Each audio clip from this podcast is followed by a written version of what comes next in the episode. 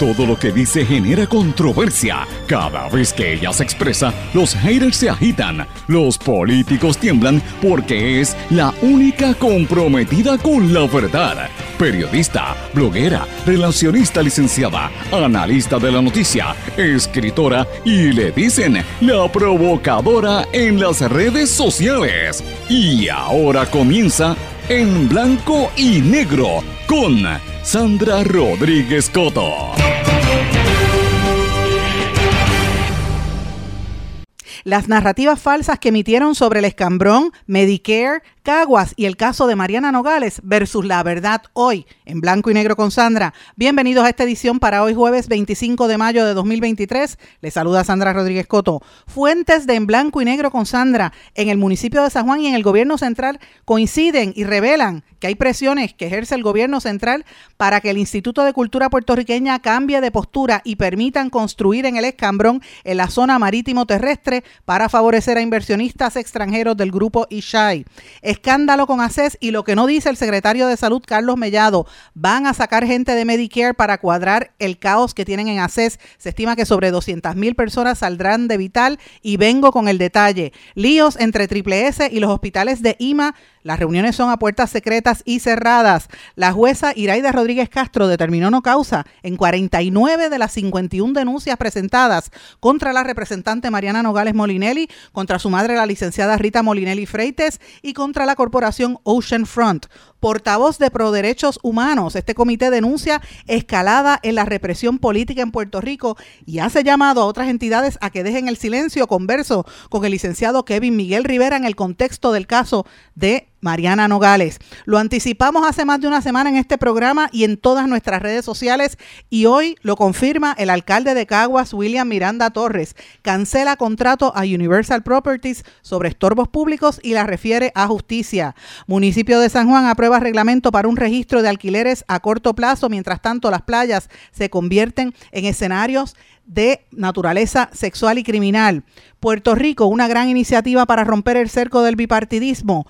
Torre de Guayanilla, ahora el Departamento de Recursos Naturales dice que reevaluará el terreno solo si se le ordena. Caos en el recinto de ciencias médicas, el boicot es desde adentro, PNPs contra PNPs.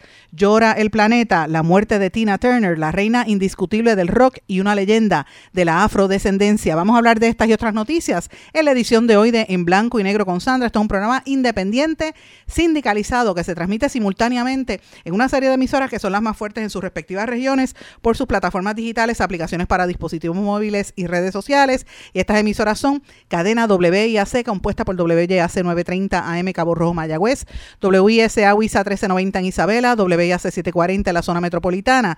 También nos escuchan por WLRP 1460 AM Radio Raíces, La Voz del Pepino en San Sebastián, por X61 que es el 610 AM 94.3 FM, Patillas, Guayama y toda la zona del sureste y este del país, y por WPAB 550 AM Ponce y ECO 93.1 FM. Vamos de lleno con los temas para el día de hoy en blanco y negro con Sandra Rodríguez Coto. Muy buenas tardes y bienvenidos a esta edición de En Blanco y Negro con Sandra. Si hay un programa que usted no se puede perder es el programa de hoy. Venimos a revelar muchas noticias que usted no se entera o que las dicen de manera parcial para confundir al público.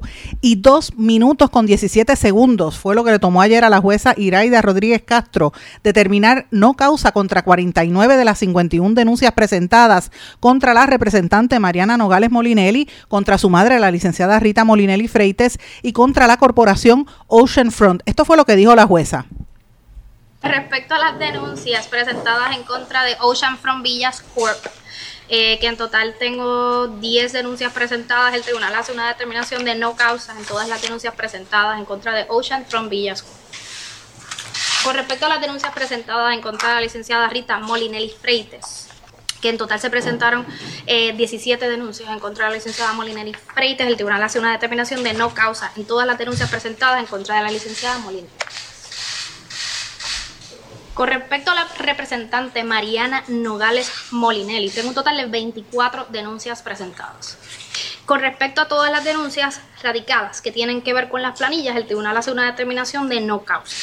Con respecto a los informes financieros, el panel presentó seis denuncias en contra de la representante. de esas seis denuncias, el tribunal está haciendo una determinación de causa probable en el artículo 269, eh, en una de las denuncias del artículo 269, y es específicamente en la denuncia donde se alega que ante la Oficina de Ética Gubernamental el informe financiero correspondiente al año 2020 se reportaron ingresos por una cantidad menor, etcétera, etcétera, y luego más adelante habla de que se la funcionaria tampoco divulgó su participación. El tribunal está haciendo una determinación de causa en este artículo, no obstante, todo aquel lenguaje dirigido a indicar que no se reportaron ingresos o que se reportaron ingresos por una cantidad menor fueron tachados. Con respecto a uno de los artículos 212, que del Código Penal falsificación ideológica, estamos haciendo una determinación de causa probable nuevamente correspondiente al informe financiero del año 2020, donde el panel incluye el lenguaje a los efectos, donde se, no se reportaron ingresos, pero también indica que no eh, se incluyó la participación y dejamos el lenguaje a los efectos de la de que se ocultara la participación como presidente, vicepresidente y tesorera de la corporación Ocean From Villas. Entonces, de 24 denuncias que se presentaron en contra de las representantes, sacando aparte las dos denuncias específicas que he hecho la determinación de causa probable, con la salvedad también de la enmienda que estoy haciendo directamente en la denuncia, todas las demás denuncias hacemos una determinación de no causa. El tribunal le impone una fianza de mil dólares en cada una de las denuncias para una fianza global de dos mil dólares. A eso se resume toda la contienda política, todos los ataques, toda la eh, ¿verdad? crítica que ha habido en torno a la representante Mariana Nogales Molinelli. Y esto deja mucho que decir sobre las ejecutorias del gobierno, particularmente del panel del fiscal especial independiente. No pegan una, señores, cada vez que va el panel del FEI, porque evidentemente el FEI va en contra de casos que son traídos por los pelos, casos políticos. Cuando uno mira la situación de Mariana Nogales, y lo dijimos desde el día uno, compara con otros legisladores que no solamente evadieron o, se les olvidó o no incluyeron eh, información en sus respectivos informes financieros de que radican allí en la en el gobierno. No solamente eso, sino que hubo dos legisladores que ni siquiera radicaron los informes, que eso sí es violación de ley, y el FEI no fue contra ellos, no pasó nada contra ellos, solamente contra Mariana Nogales, lo que es evidente que demuestra que hay una persecución y una campaña política contra todo aquel que sea opositor del gobierno en el poder, y en el caso de Mariana Nogales ha sido sin lugar a dudas la más vocal opositora a los actos de corrupción y de represión política que están ocurriendo en el Puerto Rico actual específicamente en torno a dos temas que son medulares para la administración del gobernador Pierluisi. Número uno, la destrucción acelerada del ambiente para permitir los desarrollos a sus contratistas y ayudantes y, allegados, como se evidencia en todas las construcciones que incluyen los proyectos de sus primos, por mencionar solamente algunos. Y número dos, lo que está pasando en torno al, al abrir las puertas de par en par para vender a Puerto Rico a los que están creando esto en un paraíso fiscal, o sea, los empresarios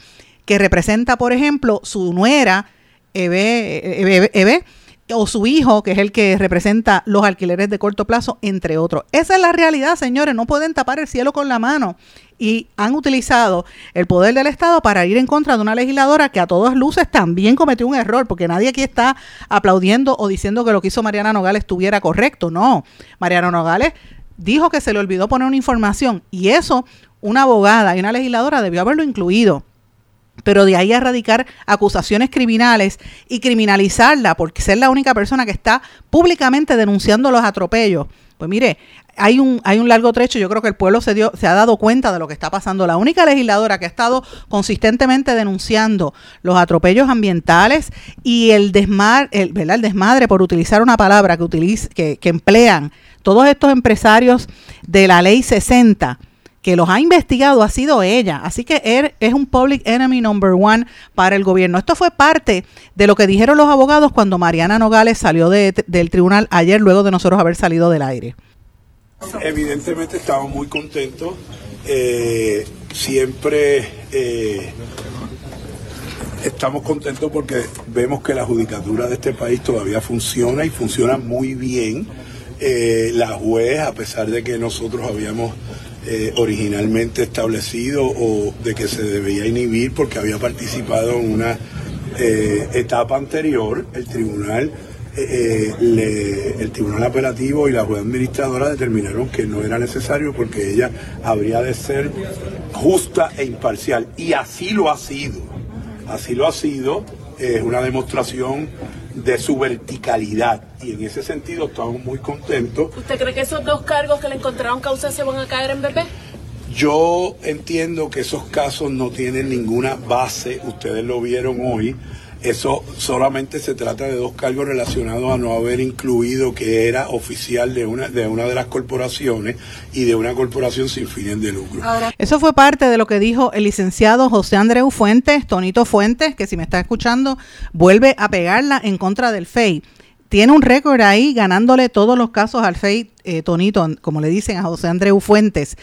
Él junto a Ricky, eh, Ricardo Prieto, ambos los conozco muy bien, son excelentes abogados, llevaron el pleito junto también al licenciado Frank Torres Viada, que es experto en el tema corporativo. Y los tres abogados con esa práctica criminal que, llevan muchísimos años de experiencia cargaron con el peso de, de, contrarrestar estas investigaciones que había, que a todas luces fue una investigación deficiente que hizo el panel del FEI. Y la pregunta que hay que hacerse es, ¿Cuánto le costó al erario toda esta campaña de persecución que ha habido y todo el dinero y el tiempo invertido por el panel del fiscal especial independiente en esta en este nuevo caso. No es la primera vez que gana Andreu, recuerden el caso que le ganó a Wanda Vázquez precisamente, y lo interesante en todo esto es el silencio de otros sectores. Tomás Rivera Chats, el expresidente del Senado, que ha sido uno de los más acérrimos críticos a Mariana Nogales, ha estado en silencio por mucho tiempo, al igual que eh, eh, Gregorio Matías, que no se escucha. ¿Dónde está Gregorio Matías en esta situación? Ya se sabe que la Comisión de Ética en la Cámara por lo menos Ángel Matos dijo que iba a, revisar si se iba a investigar, ¿verdad? ¿Qué va a pasar en esa comisión? Eso está por verse. Pero la representante hizo unas, unas declaraciones bastante escuetas que quiero compartir brevemente lo que dijo ella a un compañero de uno de los periódicos. Y no causa en todos los demás delitos, ¿verdad? Este,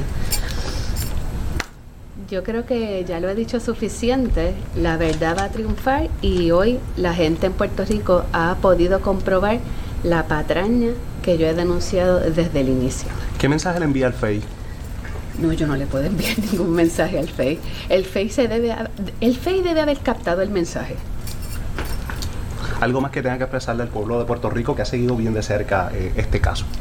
Bueno, que estamos con la verdad y vamos a seguir luchando y es un ejemplo para las demás personas que se encuentren en una situación eh, injusta de que sigan luchando hasta el final. Si usted tiene la verdad, no tiene por qué rendirse. Referente a las denuncias que habían con su señora madre y que hoy salió eh, airosa. Bueno, eso ha sido una gran injusticia. Que mi mamá, que tiene 74 años, tenga que estar pasando por esto que tengan que ellos inventarse una patraña para traerla a ella a este caso. Yo creo que la gente sabe que eso ha sido una, un asunto bien injusto. Finalmente, ¿espera salir eh, airosa en, estos dos, eh, en estas dos denuncias? Claro que sí. Eso fue lo que dijo la representante Mariana Nogales. Bueno, mis amigos, y hay mucha gente que ha emitido sus declaraciones y sus reacciones a esta situación del día de ayer en el tribunal y también un poco lo mal parado que quedó el, panel del fiscal especial independiente otra vez en, en, un caso en el tribunal. Pero entre las personas que reaccionaron, a mí me llamó mucho la atención el Comité Pro Derechos Humanos en Puerto Rico.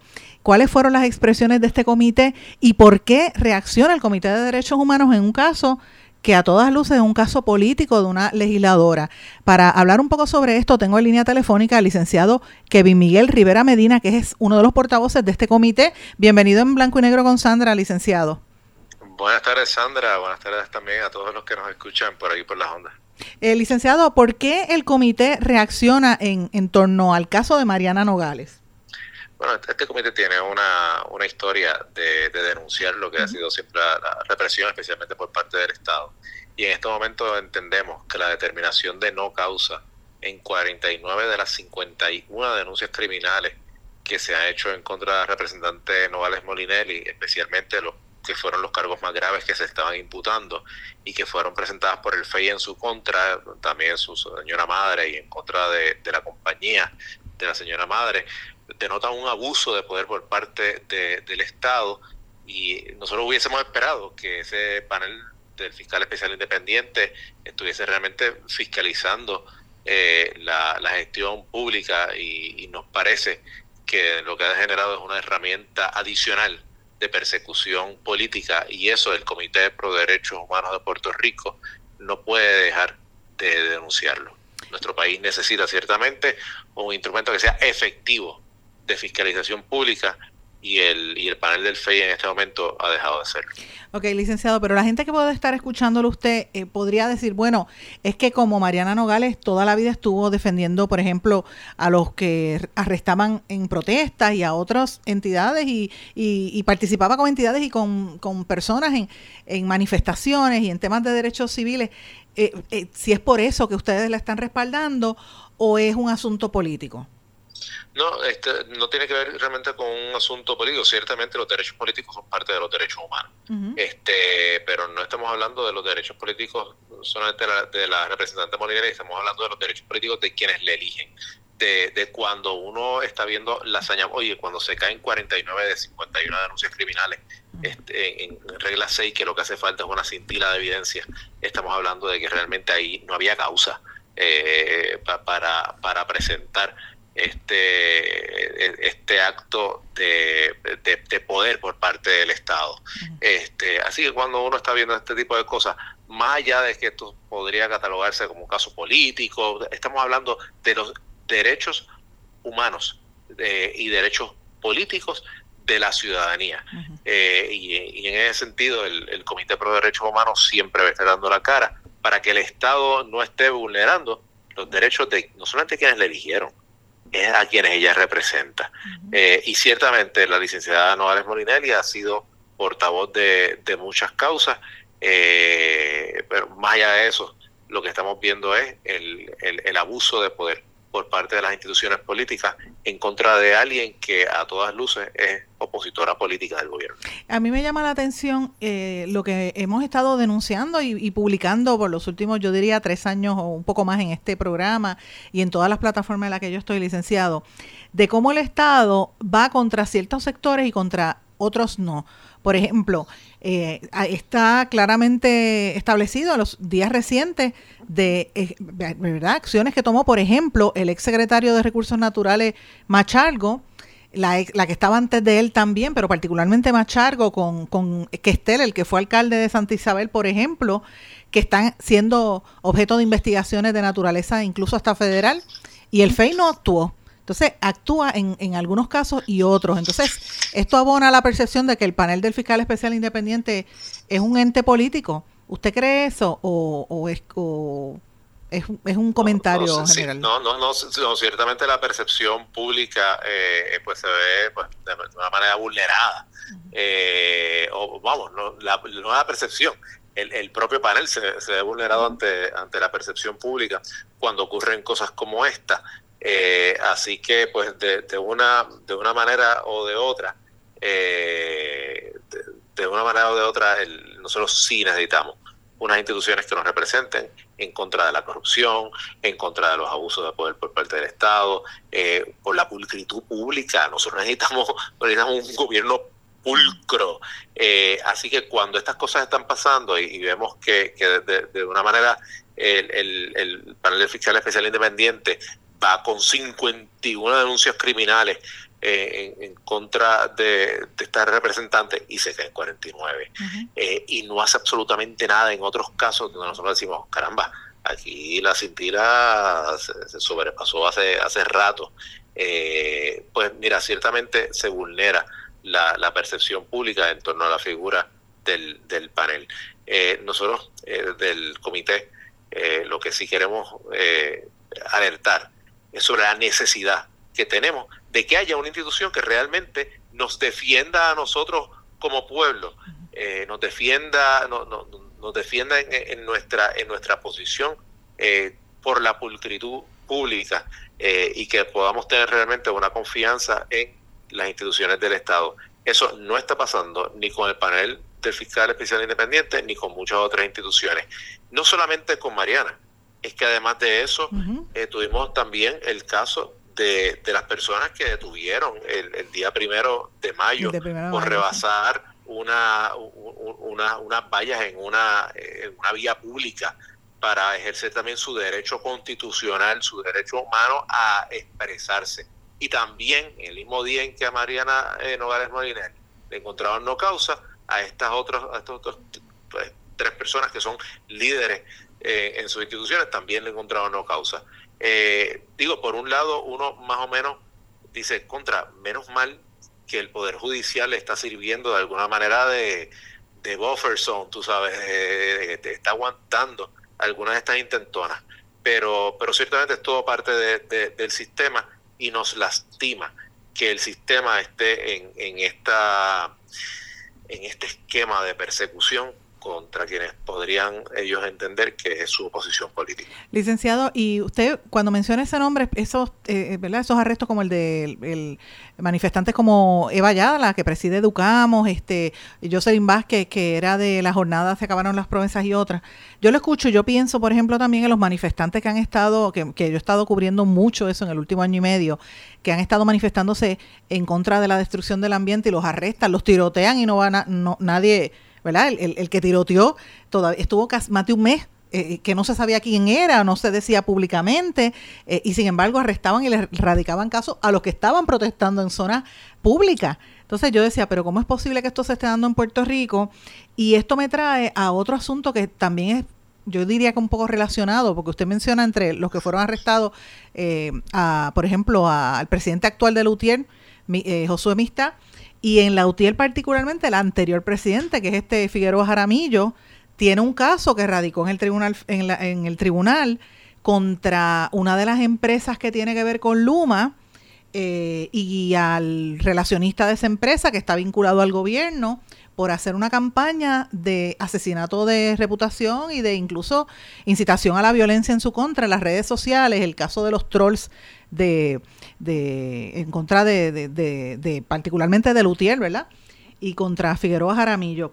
Eh, ¿Usted ha notado también que ha habido esa tendencia? Porque yo, por lo menos en, mi caso personal, en el caso de, de digamos, eh, Alexandra Lúgaro, yo lo he visto también, eh, que, se prolifera también los ataques civiles, eh, los ataques a, la sociedad civil en ese en ese renglón, por lo menos en, el espectro de las redes sociales. ¿Ustedes han evaluado eso en el comité? En, el comité hemos visto que ciertamente hay, hay un esquema de persecución y, y, cuando uno denota los esquemas, los esquemas no solamente eh, utilizando los poderes públicos que jamás deberían estar ahí para eso, ¿verdad? Este, pero ciertamente también algunos otros, algunos otros poderes, y va desde las redes sociales hasta el propio sistema eh, eh, criminal, eh, las investigaciones que se pueden hacer desde el ejecutivo. Ah, oye, nosotros hemos visto aquí hasta, hasta, hasta momentos donde ven acá, vamos a evaluar desde qué están haciendo en los trabajos, a quién se le está dando permiso, eh, dónde es que se están manifestando, dónde se están estacionando, hasta la cosa más sencilla. Quien se está estacionando en los lugares donde se va a manifestar, a eso le damos boletos, este, por ejemplo, de tránsito y cosas por el estilo. Ciertamente es un esquema, es un esquema abarcador eh, y, nosotros estamos eh, pendientes, muy pendientes y, denunciando de que las personas que están, que están defendiendo los derechos ciudadanos en Puerto Rico no deberían estar siendo sujetos de la persecución política que nosotros estamos viendo eh, en, estos momentos muy especiales en los tribunales. Pero de que ocurre fuera de los tribunales, Claro que sí, Sandra, claro que sí. Licenciado, y por último, eh, ya que ustedes están haciendo estas expresiones como el Comité Pro Derechos Humanos, ¿verdad? Yo me pregunto y quisiera hacer quisiera hacerle la pregunta a usted, eh, ¿dónde quedan las instituciones que se supone que velen por los derechos civiles como la Comisión de Derechos Civiles? ¿Qué, qué es lo que pasa con estas organizaciones que están inactivas? pues nuestra, nuestra exhortación es a que alcen la voz, al igual que lo estamos haciendo desde el Comité de Pro Derechos Humanos, que ejerzan ese poder que, tienen, la responsabilidad que tienen como, como comisión. Eh, no son, la comisión eh, no es la única, hay, hay diversas organizaciones en el país que, que pueden alzar la voz.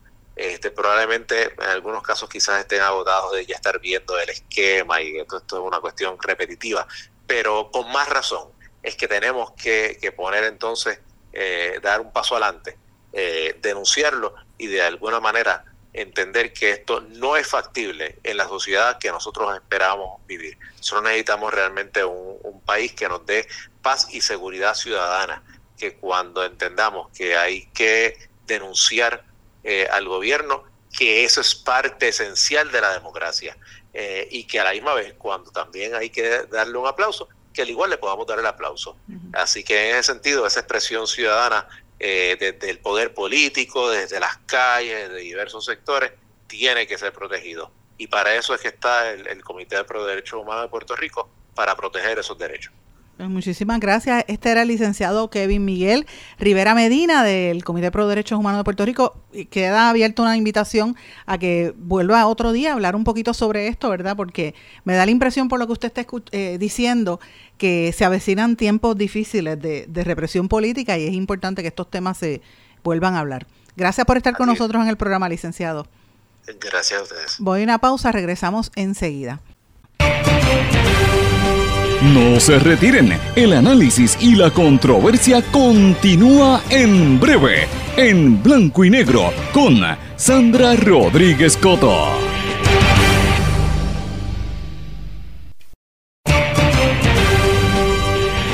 Y ya regresamos con el programa de la verdad, en blanco y negro, con Sandra Rodríguez Coto. Y regresamos en blanco y negro con Sandra. Bueno, mis amigos, quiero traer a colación varias situaciones que están ocurriendo en Puerto Rico, que la prensa dice una cosa, pero lo que está pasando es otra completamente distinta. La primera fue eh, una noticia que dio a conocer en la, en la tarde de ayer una rueda de prensa del secretario de Salud, el doctor Carlos Mellado, acompañado de la directora ejecutiva del programa de Medicaid, Dinora Collazo Ortiz que ellos hicieron un llamado a los beneficiarios del plan Vital y Medicare Platino. O sea, si usted tiene la tarjetita Vital o tiene Medicare, que renueve la cubierta médica y ellos dijeron que hay 1.6 millones de personas que cuentan con esa tarjetita de lo que le llamaba la, tarjeta de la reforma o mi salud, le han cambiado varias veces el nombre, pero es la tarjeta del plan vital del gobierno.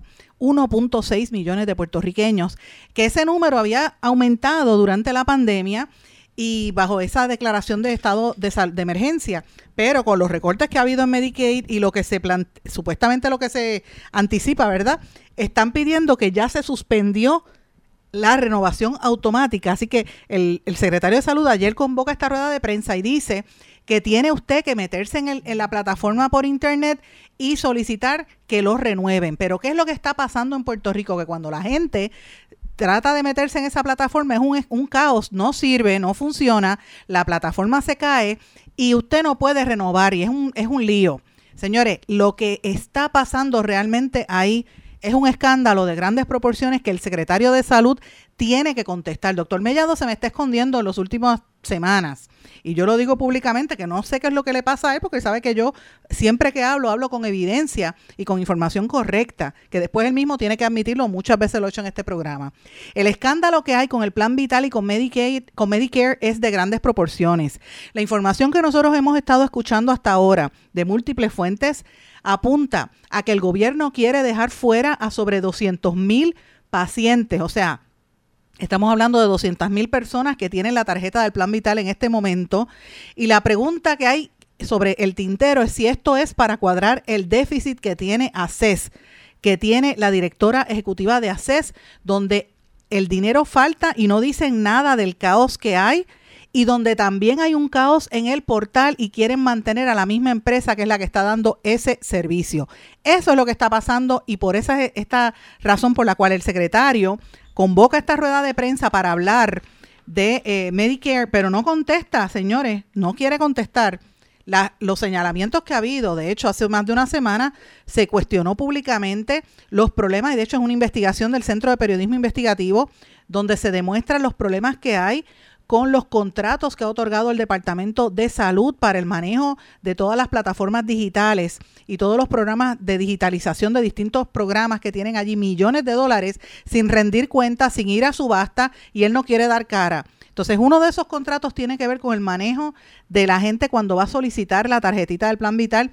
Métase para que usted vea la dificultad que hay en esa página web. Ayer, como vuelvo y digo, el secretario de Salud junto a la directora de Medicare, Dinora Collazo, hicieron un llamado urgente a los beneficiarios del Plan Vital y de Medicare Platino a que renueven esa cubierta médica, donde, como dije, hay 1.6 millones de personas y que el, ¿verdad? esto coincide con el anuncio del final del periodo de inscripción automática. Pero ¿cuál es el caos que hay allí? Ese portal está lleno de problemas. Se anticipa que por lo menos este primer mes, según varias fuentes, sobre 50 mil personas quedarían fuera y esto le generaría unos ahorros estimados en cerca de, uno, de 11.2 millones de dólares al mes. O sea, este primer mes, 50 mil personas que traten de entrar de nuevo al plan vital, si no se pueden suscribir porque la plataforma no le permite, porque te, te, va llevando, pero siempre te dice que te faltan documentos o que pasa algo. Y es que eso es un algoritmo, es un, es un glitch en el sistema hecho a propósito para que usted no pueda completar el proceso. Y ACES no tiene la capacidad de humana, o sea, no tiene la capacidad de, de empleados para poder llenar esas solicitudes. Y el gobierno se ha negado a que los centros 330, los grupos IPA, los centros médicos, las farmacias de la comunidad puedan llenarle esa solicitud a los pacientes. Como no permiten a estos sectores hacerlo, usted como paciente va a tratar y le obligan a que lo haga por internet y no puede hacerlo. Imagínese la cantidad de viejitos que no sabe bregar con internet, la dificultad que hay detrás de todo esto. Ahora mismo, eh, esto viene como consecuencia de la supervisión directa que tiene Medicare sobre Puerto Rico, que lo hemos dicho desde el día uno, que anticipamos que aquí venía el director, el, número dos, subdirector ejecutivo de, servicios de Medicare, los Medicare eh, CMS, como le llaman en inglés, que estuvo en Puerto Rico reunido recientemente investigando el caos que hay en términos de salud y eh, esto coincide con los contratos que se revelan en el CPI hace dos semanas de lo que está pasando en el departamento internamente. La pregunta es, ¿por qué no aclaran cuál es el problema que hay con la plataforma? cuánto, a cuánto asciende el contrato de la empresa que está llevando esa plataforma y por qué no, no, solucionan este problema. Según las fuentes internas del mismo departamento y de ACES, el primer mes serían 50 mil personas fuera, el segundo mes aproximadamente la misma cantidad y la idea es dejar por lo menos 200 mil personas fuera. De esta manera podrían eh, hacerse unos, unos ahorros que necesita, ¿verdad? La entidad que necesita ACES para poder cuadrar la falta de déficit, que, que, el déficit, la falta de dinero que tienen para proveer el servicio. Hay unos, hay unos cuestionamientos serios de los procesos actuariales sobre de dónde va a salir el dinero, ya que las cubiertas médicas las están revisando las aseguradoras, los planes médicos están eh, revisándolas en este momento. Y la pregunta es si esto se hace por un interés económico en el pago de la, prima, de la prima para salvar a CES o se está haciendo porque van a dejar gente fuera de Medicare. El secretario de Salud tiene que contestar esto y nosotros nunca hemos fallado cuando damos esta información. La información es correcta. Pero tengo que cambiar el tema porque hay demasiados asuntos en el día de hoy. Le dije que hoy era el día de la verdad de muchas cosas que no están trascendiendo. Hoy sale en la prensa publicado que el alcalde de Caguas, William Miranda Torres, va a estar, eh, ¿verdad?, revisando, esta es una entrevista que él le concede al Centro de Periodismo Investigativo nuevamente, y, y se, se, informa que él va a estar revisando y cancelando el contrato de Universal Properties y lo refiere al Departamento de Justicia. Yo quiero dejar meridianamente claro, establecido hoy, para los que me están escuchando, que hace tres semanas en este programa, tres semanas, lo dijimos en este programa y no solamente lo dijimos, sino que lo publicamos en todas nuestras redes sociales, particularmente la red social de Twitter que generó bastante polémica. Eh, dijimos que el municipio de Caguas le estaba cancelando el contrato a la, a la empresa de basura. Eso fue lo que yo puse. Yo puse empresa de, de desperdicio sólido. Después dije, perdón, empresa de estorbos públicos. Yo aclaré el tweet. Y dije, están cancelándole el contrato por irregularidades. Esta empresa resultó ser Universal Properties, el municipio de Caguas le canceló el contrato y hoy trasciende que eh, esto está bajo una investigación interna que confirmó irregularidades en el proceso de declaración de, estos estorbos públicos y su venta por parte de la empresa al municipio de Caguas. Lo que está haciendo el alcalde William Miranda Torres se llama preemption, mis amigos, ustedes que me están escuchando. Preemption, eso quiere decir, en, en, inglés le dicen así, es cuando usted quiere prevenir algo que le viene encima, porque el alcalde de Caguas sabe que los ojos están puestos en el municipio hace bastante tiempo y que hay unas investigaciones corriendo por otros asuntos, ¿verdad? Particularmente lo que hemos denunciado aquí en los últimos dos años, el esquema, ¿verdad? la estructura de, política institucional de perseguir a quien denuncia la corrupción. Eso es lo que pasa en el municipio de Caguas. Cuando un empleado dice, mira, están robando o están haciendo algo ilegal, van contra el que delata, lo cual es violación de ley y hay varios casos pendientes a esto. Nosotros anticipamos en esa investigación que habíamos hecho hace más de un año, ustedes recordarán, mis amigos, que eh, iba a haber una investigación, una intervención directa de las autoridades y lo anticipamos al punto de que, de que entraron, el NIE fue y, entró a, investigar y a inspeccionar. Y esto está a punto de caramelo, este caso que incluye al que era mano derecha, izquierda, súper cercano al alcalde, que era el presidente de la Junta de la Asamblea Municipal, Torres, que estaba realizando sus negocios privados y, su, y su, ¿verdad? sus intereses personales con los fondos y propiedad del municipio con el aval del alcalde.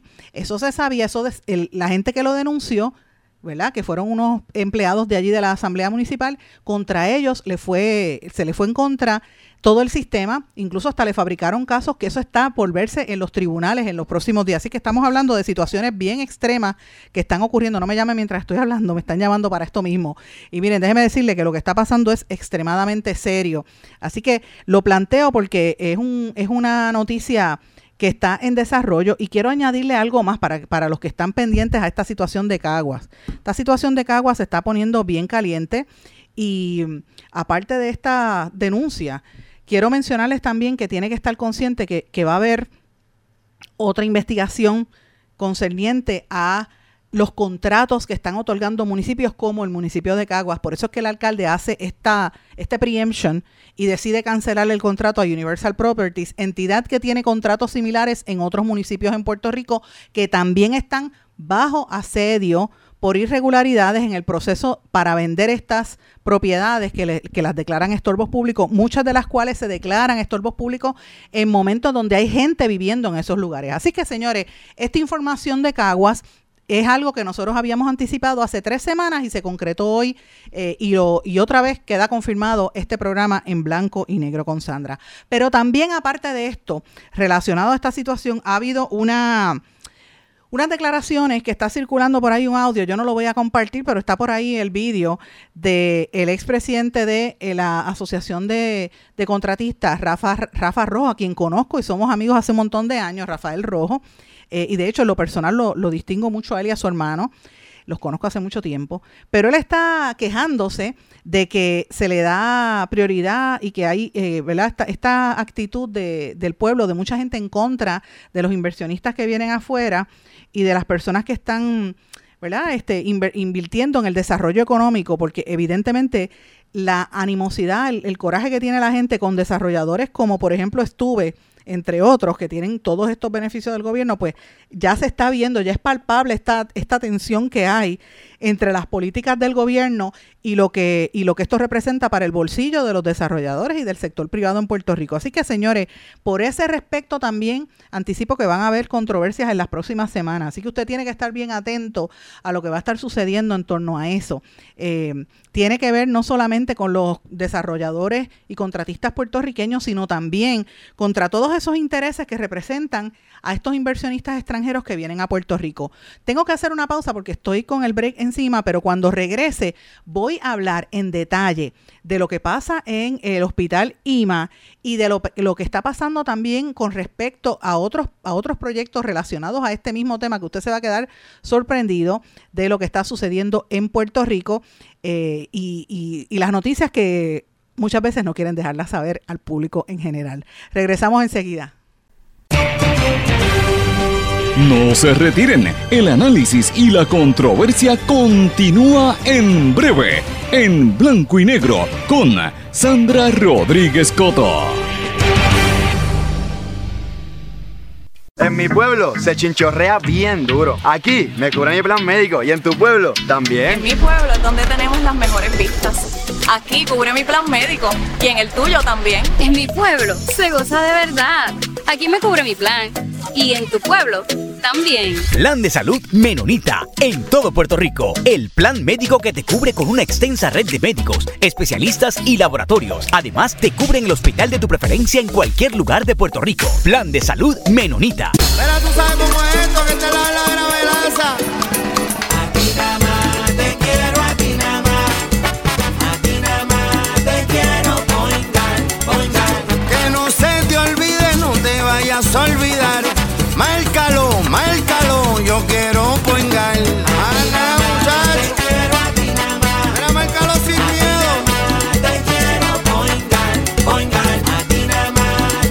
Yo quiero Point Guard.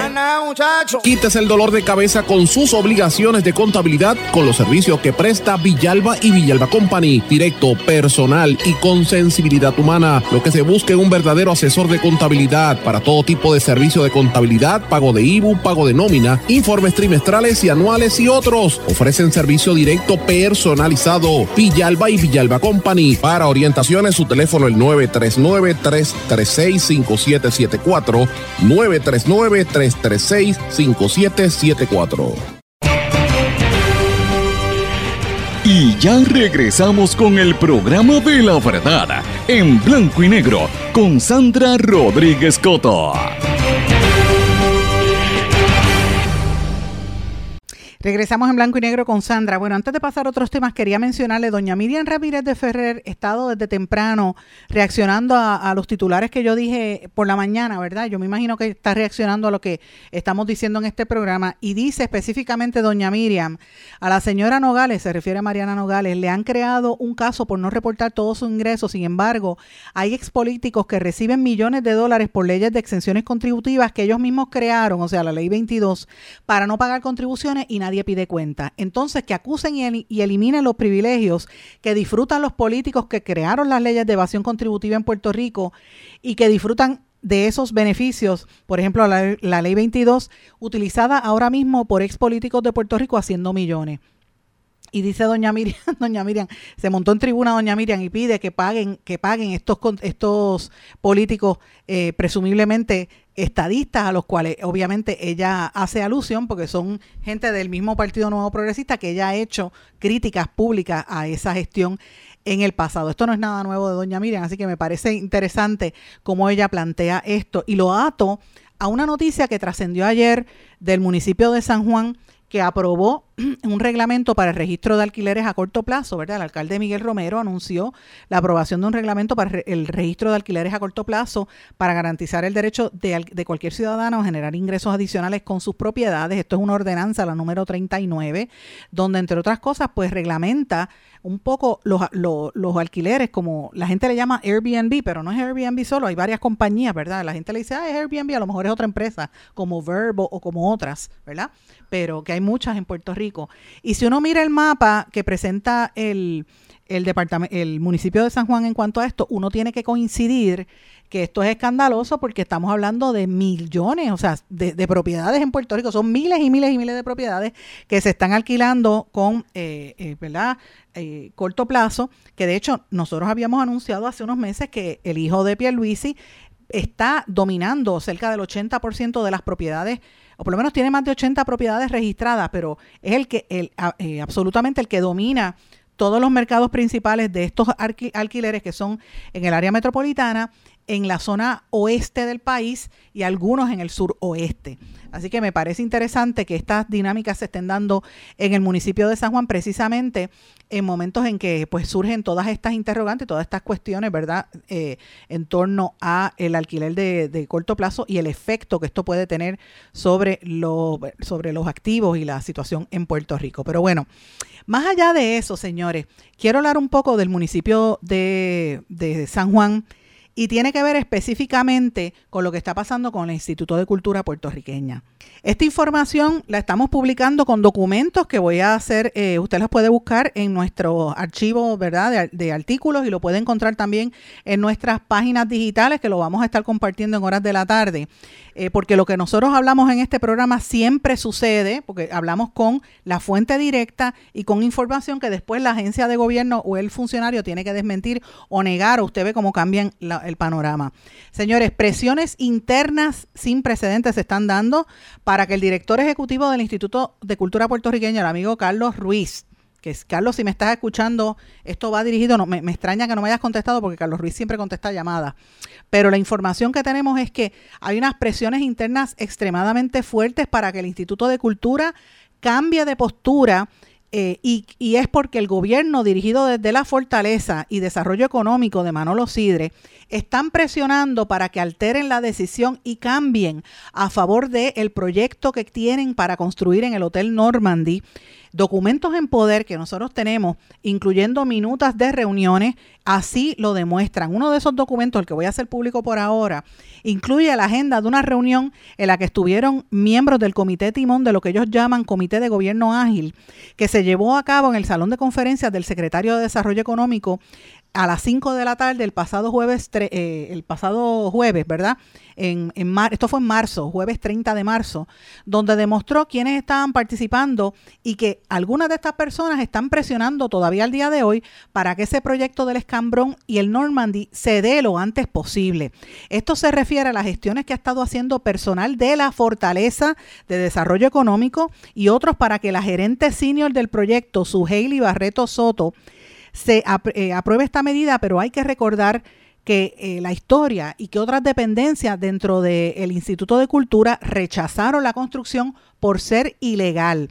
El pasado primero de mayo, a principios de este mes, o sea, del mes de mayo de 2023, el Instituto de Cultura puertorriqueño no dio paso al proyecto presentado por el grupo Ishai Group, ¿verdad? Es el nombre de Group, empresa propietaria del Normandy, que presentó una propuesta para establecer un estacionamiento y modificar las gradas del Parque Sixto Escobar en la zona del Escambrón. Amigos que me están escuchando, ustedes saben, vayan al récord, porque es que a mí me, lo, lo bueno de, de ir al récord es que ahí está la evidencia Nadie se lo puede inventar. Usted busca el, el, archivo de el blog o de mis páginas en blanco y negro con Sandra, o usted busca el archivo de este programa que queda grabado en podcast, y ahí usted va a ver que esto, esta noticia rompió aquí. Aquí fue donde nosotros revelamos que en una reunión que se hizo por Zoom, la Asamblea Municipal de San Juan pretendió autorizar la privatización del el Normandy a esta empresa eh, que recibe los beneficios de la ley 60 y esto provocó mucha controversia. De hecho, hay hasta un campamento de gente que ha, protestado.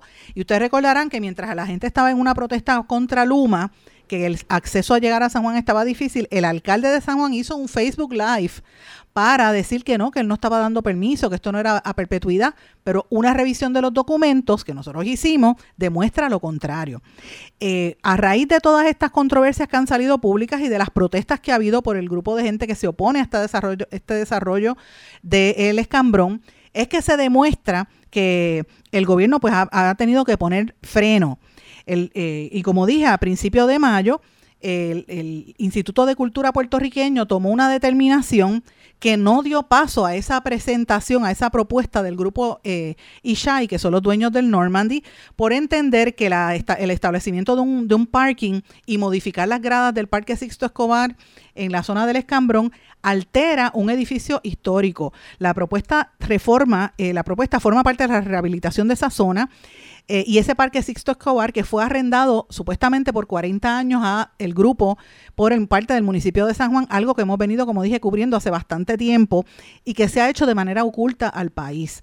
En el documento del Instituto de Cultura se recomienda que la empresa desarrolladora explore otras alternativas de estacionamiento que no impacten el lugar histórico de la estructura, porque la idea era este, hacer una excavación y hacer un estacionamiento eh, de verdad como de más de un piso eh, cuando se tomó la determinación del grupo Ishai, se emitió un comunicado de prensa a ciertos medios, porque Ishai no le manda comunicados a esta servidora, y lo digo públicamente, la gente de Ishai no, no, con excepción de una sola vez que la portavoz me llamó gritando, yo le dije que a mí nadie me grita, pues desde entonces no me envían información y pues, pero como quieran, uno se va a enterar y les molesta que nosotros sacamos la información. Están presionando para que las agencias de gobierno este, obliguen, ¿verdad?, a que eh, pues esto se apruebe a la ligera, a la trágala. Eso es lo que está pasando. No le gusta que uno lo diga, pero es la realidad. En esa reunión, ¿verdad? Y bajo los documentos que hemos revisado y las conversaciones se demuestran que la, presión es sin precedente. Eh, el municipio que lleva más de un año, eh, ¿verdad? Arrendaría esto a los dueños de esta empresa que se dice que va a invertir sobre 100 millones de dólares en la zona, pero desde hace meses allá hay grupos de personas protestando por el efecto, porque para todas luces esto es privatizar el acceso a la única playa que hay en la isleta de San Juan, la playa pública, ¿verdad? y va a limitar el acceso del público a esa, al disfrute de esa playa. Usted no va a poder llegar allí con un caldero de arroz o con unas sillitas a sentarse en la playa. Primero que usted va a tener que alquilarle el estacionamiento al dueño del hotel y segundo, no le van a permitir llevar su silla, usted se la va a tener que alquilar al hotel. O sea, para todos los efectos es privatizar la playa de entrada a San Juan. En esa reunión a puerta cerrada que hubo de parte del gobierno, que es la que yo estoy mencionando, de ese comité, de ese comité timón, y vuelvo y digo, me llaman cuando estoy en, en el aire, déjame apagar el celular. En esa reunión estuvo representantes de Luma Energy, estuvo Mario Hurtado, estuvo María Mercado, estuvo también el director ejecutivo del Instituto de Cultura, Carlos eh, eh, eh, el, director ejecutivo, estuvo también Heidi Barreto, estuvo la secretaria de Recursos Naturales Anaí Rodríguez, estuvo el secretario de Agricultura Ramón González, el de también eh, Carlos Mercado, estuvo gente de la compañía de turismo, los ayudantes principales y obviamente de Fortaleza participaron y de los principales secretarios de las agencias estuvo el secretario de Desarrollo Económico y Comercio, Manuel Sidre, con su subsecretaria Iris Santos, estuvo el director de la Oficina de Gerencia de Permiso Félix Rivera, estaba el presidente de la Junta de Planificación, Julio Lazuz, estaba miembro de la Junta de también eh, José Díaz Díaz, estaba Idelfonso Ortiz, el que está a cargo de los permisos en Fortaleza, habían otros representantes de Fortaleza, estaba Roberto Méndez, secretario auxiliar de la Secretaría de la Gobernación, estaba del Departamento de Transportación Obras Públicas, estaba de la Junta Reglamentadora del, del Servicio Público, el ingeniero Ferdinand Ramos, el licenciado Osvaldo Soto también, comisionado asociado, además estaba Alicia Hernández Rivera, directora de Infraestructura. Eh, y estuvo también el secretario de Salud, Carlos Mellado, estuvo Mayra Toro, estuvo el negociado del Cuerpo de Bomberos, Marcos Concepción de allí, el comisionado Isanabria también. Estuvieron del Departamento de la Vivienda el licenciado William eh, Rodríguez y también el secretario de Educación, Eliezer Ramos Párez. Por parte de la Junta de Control Fiscal estuvo Alejandro eh, y hubo un grupo de personas que estuvieron reunidas en ese, ¿verdad? En esa, en esa en ese comité del sector privado estuvieron allí el amigo Rafa Rojo de la Asociación de, de Constructores y de Contratistas, también estuvo eh, Vanessa del Mari, eh, también estuvo Jesús Velázquez y Miguel Torres, Neville Cruz y otros. Lizzy Rosso también estuvo allí. Y este comité, esta comisión es lo que ellos le llaman Comité Timón Gobierno Ágil para el Desarrollo Económico. Ese comité, todos esos miembros de ese comité son los que están presionando para que el Instituto de Cultura cambie de posición y le den el permiso de construcción a este equipo cuando los expertos del instituto dicen que destruiría el ambiente. Y debo decir algo adicional. Cuando nosotros sacamos esta historia originalmente, habíamos hablado con un sinnúmero de personas, incluyendo al urbanista Pedro Cardona, que Pedro Cardona nos dio a, conocer una serie de irregularidades en, en, torno a ese contrato. Por el principal, el más escandaloso de ese, de ese contrato, es que demuestra que la propuesta del privatizador Ishai invade la zona marítimo terrestre y la playa y dice que en el contrato dice que van a permitir a los ciudadanos que puedan ir a la playa y, usar, pero obviamente si usa las sillas y las tombonas que le van a alquilar al hotel, usted va a tener que alquilar también el estacionamiento, o sea, para todos los efectos se privatiza el acceso a la entrada, va a haber un puesto de cotejo, o sea, que no todo el mundo va a poder entrar a la playa, si usted va con su familia allá a la playa del, del Escambrón, eso no, no va a ser lo mismo porque va a estar privatizado. Así que todo esto usted lo puede buscar, les invito a que lean el artículo que eh, va a acompañar esta nota, como siempre publicamos con los documentos, porque a mí me gusta publicar con los documentos la información que sacamos a continuación, ¿verdad? De cada vez que decimos algo de lo que está pasando en Puerto Rico, que cada día, señores, es más fuerte. Tengo, el tiempo ya me está traicionando, no tuve la oportunidad de hablar como quería de la Torre de Guayanilla, pero en, síntesis, el Departamento de Recursos Ambientales dijo que no va a revaluar el, terreno donde se pretende construir esa torre, así que vamos a estar bien pendientes a las expresiones que está haciendo la directora de Recursos Naturales sobre esta controversia de, la, de esa torre que se está construyendo en Guayanilla. Y termino el programa, miren, con esto.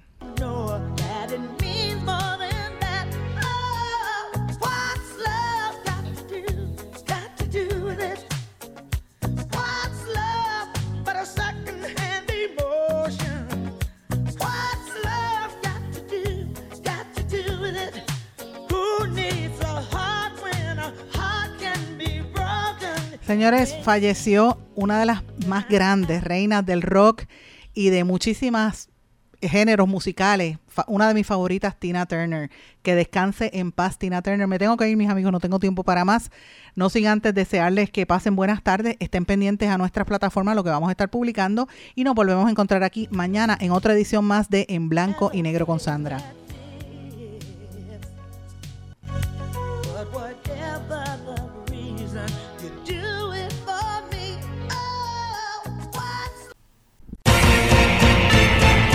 ¿Se quedó con ganas de más? Busque a Sandra Rodríguez Coto en las redes sociales o acceda a en blanco y negro.blogspot.com porque a la hora de decir la verdad solo hay una persona en la cual se puede confiar. Sandra Rodríguez Coto en blanco y negro.